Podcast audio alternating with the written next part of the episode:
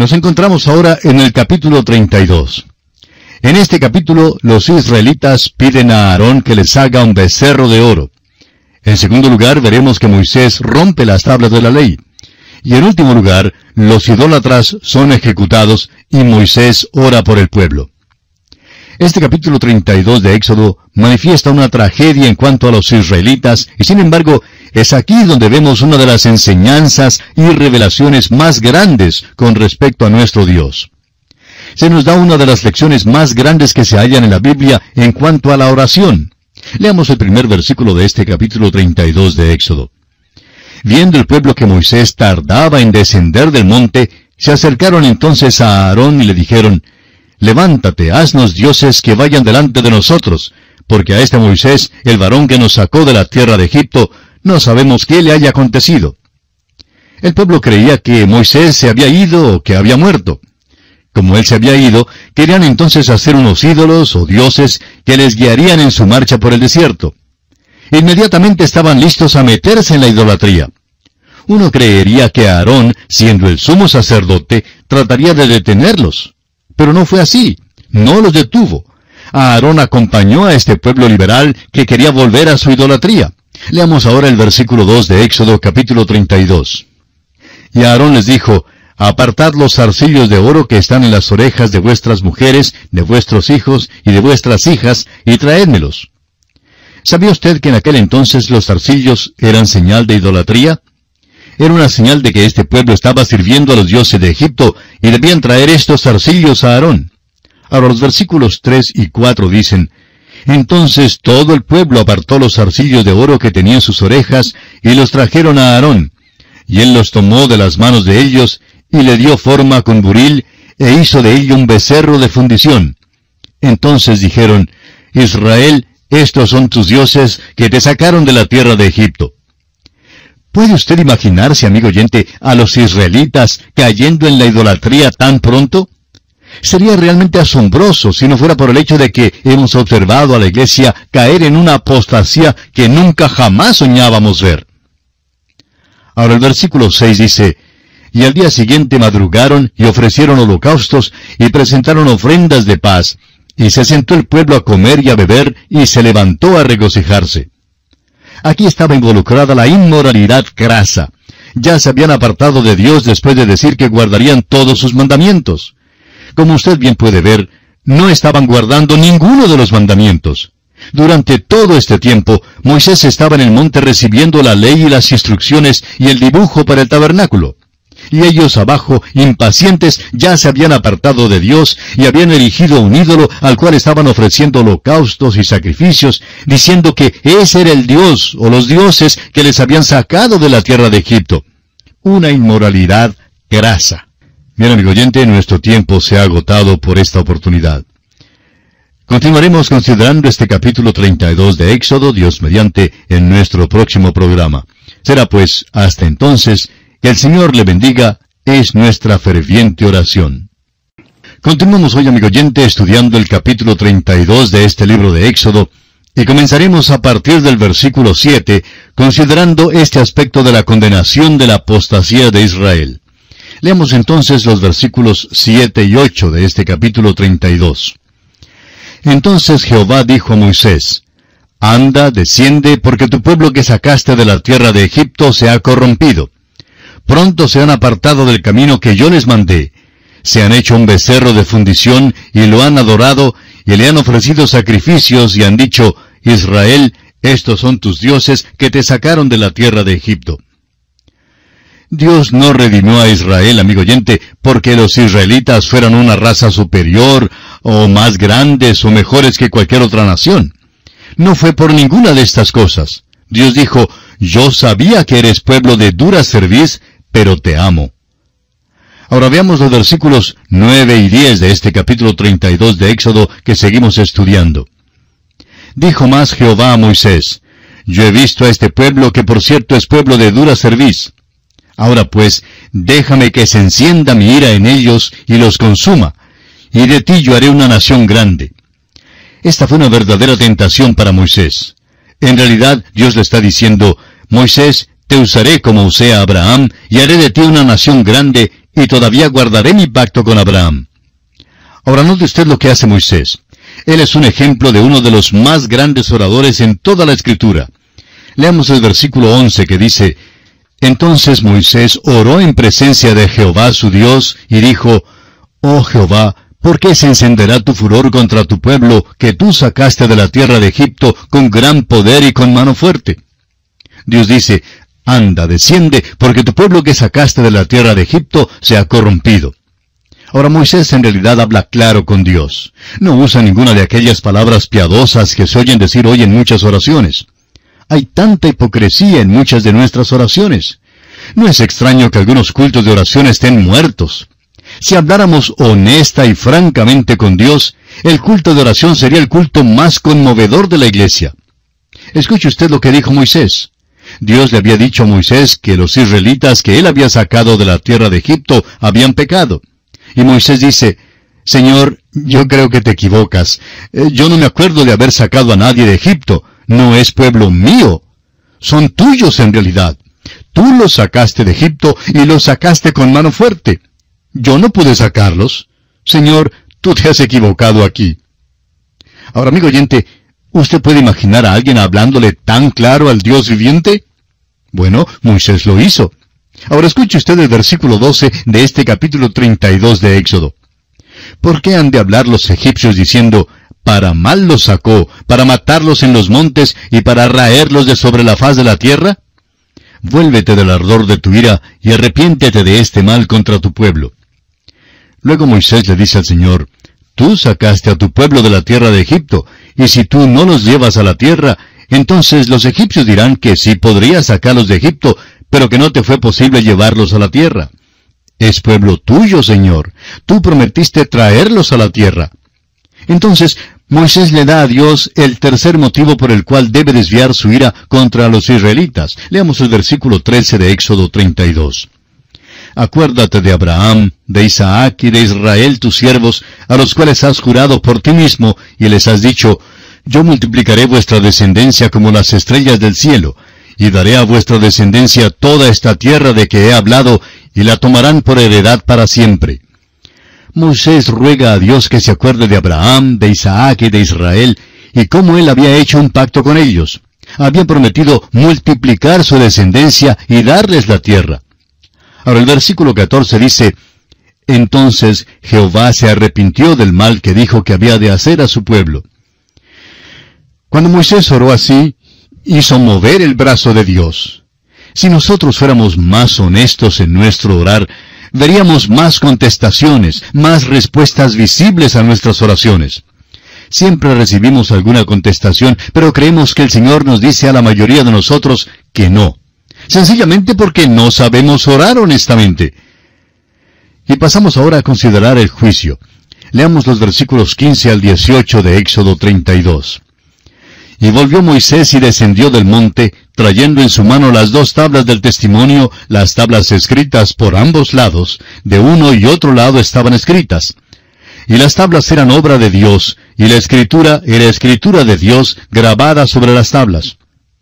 Cuando oyó Josué el clamor del pueblo que gritaba, dijo Moisés, alarido de pelea hay en el campamento.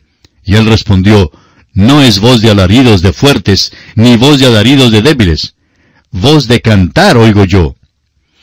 Amigo oyente, los israelitas se estaban divirtiendo muchísimo, estaban adorando al becerro de oro y viviendo en pecado.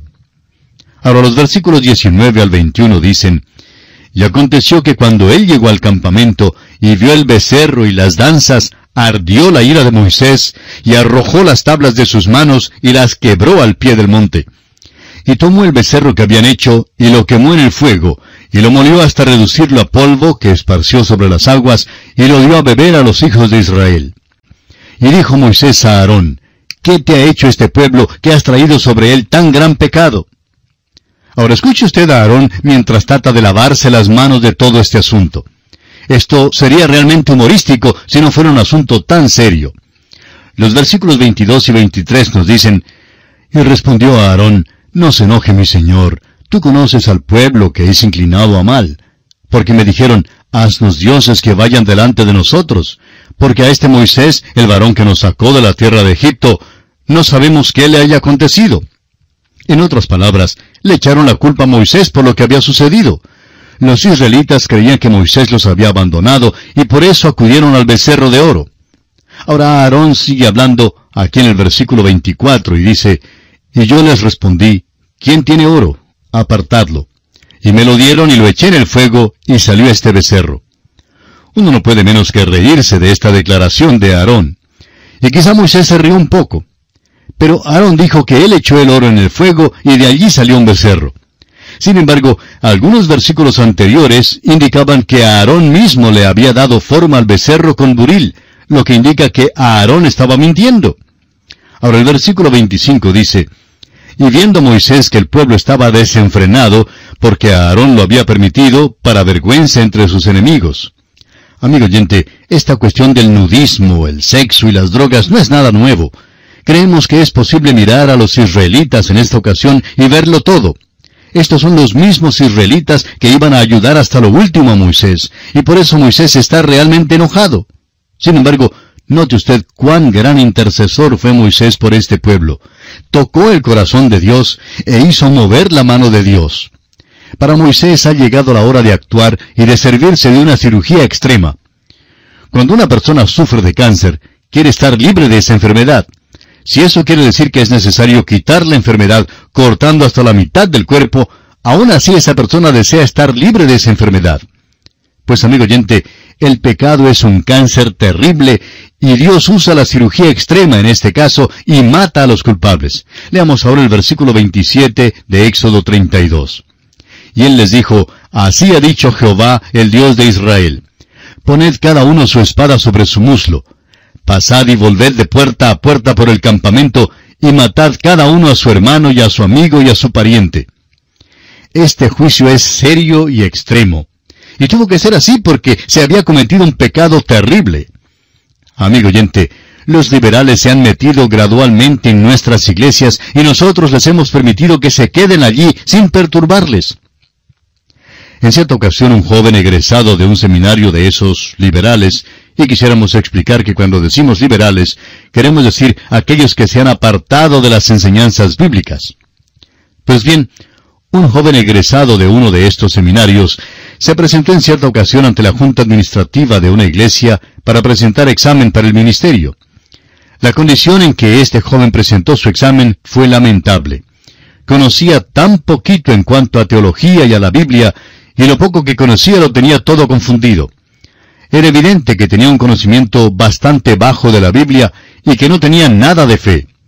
No podía explicar las grandes doctrinas de la fe, ni las creía tampoco. Lo interesante es que uno de los examinadores de la Junta conocía al padre de este joven y les dijo a los demás, el padre de este joven fue gran predicador en días pasados, fue firme en la fe, y yo sé que algún día este muchacho asentirá y todo le será desenmarañado. Este hombre en el concilio empleó el hablar de la camaradería y de la hermandad. No hubo un voto unánime, pero el concilio aceptó al joven de todas maneras. Amigo oyente, esto es lo que causa dolor al corazón. Estamos seguros que la manera en que el concilio consideró esta situación no sería en ningún modo la forma en que Moisés la hubiera considerado. Moisés no habría sacado la espada para matar al joven, pero tampoco le habría aceptado como predicador. Estamos seguros que le hubiera regalado una Biblia al joven y lo habría enviado a un instituto bíblico para que aprendiera algo de la Biblia y luego ser reexaminado para ver si era digno para el ministerio de la predicación. Amigo oyente, debido a que otros concilios de iglesias actúan de esta manera, los liberales se han metido en la iglesia organizada y han tomado posesión de ella. No se puede avenir con el pecado, amigo oyente. Morley ha dicho, la averencia es inmoral, es mayormente inmoral en la iglesia. Moisés no se avino y empleó una cirugía extrema. Ahora veamos el versículo 28. Y los hijos de Leví lo hicieron conforme al dicho de Moisés, y cayeron del pueblo en aquel día como tres mil hombres. Procedieron pues a ejecutar a aquellos que eran culpables, y el campamento quedó entonces completamente limpio. Muchos están inclinados a decir que esto fue brutal. Pero mírelo usted así, ¿Sería mejor quitar el cáncer cortándolo en aquella ocasión y salvar así a la nación? ¿O sería mejor dejar que el cáncer creciera y destruyera entonces a la nación? Piense usted en los hombres, las mujeres y los niños en el campamento que no eran culpables. Si se hubiera permitido vivir a los hombres que habían causado que Israel se desviara hacia la idolatría, la nación nunca habría entrado en la tierra prometida. Eso por supuesto es lo que está sucediendo en muchas partes de la iglesia. Vemos a iglesia tras iglesia perdiendo su importancia y su influencia, y al mismo tiempo llegando a ser prácticamente inútiles porque han permitido la entrada del liberalismo teológico. Somos indecisos, sentimentales y simples. A veces hasta somos torpes en nuestro modo de tratar la maldad. Amigo oyente, la ley fue dada para ser ejecutada. Veamos ahora el versículo 30 de este capítulo 32 de Éxodo. Y aconteció que al día siguiente dijo Moisés al pueblo, Vosotros habéis cometido un gran pecado, pero yo subiré ahora a Jehová, quizá le aplacaré acerca de vuestro pecado. Las palabras le aplacaré de son las mismas que en otros pasajes se traducen como hacer expiación. Ahora bien, una expiación encubría el pecado. El pecado era tratado de esa manera antes de que Jesucristo viniera a la tierra y muriera en la cruz.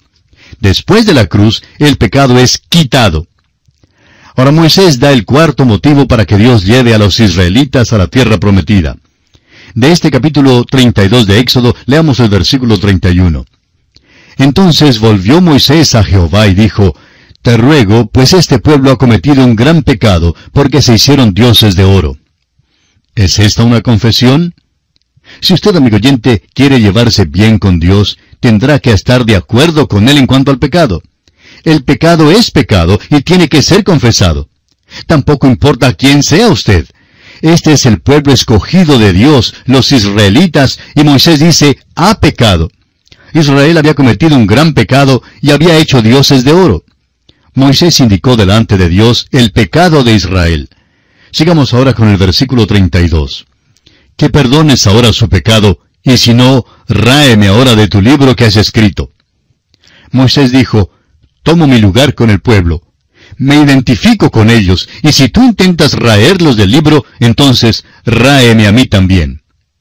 Recuerde, amigo oyente, que Dios le había dicho a Moisés que todavía iba a guardar su pacto con Abraham, con Isaac y con Jacob, simplemente haciendo de Moisés una nación. Pero Moisés dijo, no, yo me identifico con el pueblo. Si no intentas llevarlo a la tierra, entonces ráeme del libro junto con ellos. Note usted que lo que conmueve el corazón de Dios, mueve la mano de Dios. Ahora veamos el versículo 33. Y Jehová respondió a Moisés, al que pecare contra mí, a éste raeré yo de mi libro. Dios trata individual y personalmente el pecado. Los versículos 34 y 35 nos dicen, Ve pues ahora, lleva a este pueblo a donde te he dicho. He aquí mi ángel irá delante de ti, pero en el día del castigo yo castigaré en ellos su pecado. Y Jehová hirió al pueblo, porque habían hecho el becerro que formó a Aarón. Dios tratará personalmente el pecado. Sin embargo, llevará al pueblo a la tierra. Aquellos que no habían pecado en la idolatría del becerro serían guiados por el ángel de Dios. Ahora el ángel de Jehová en el Antiguo Testamento es la presencia visible de Cristo, el Cristo preencarnado. Por causa de la intercesión de Moisés, Dios no abandona a su pueblo. Y esto debe impresionarnos de la gran importancia de la oración.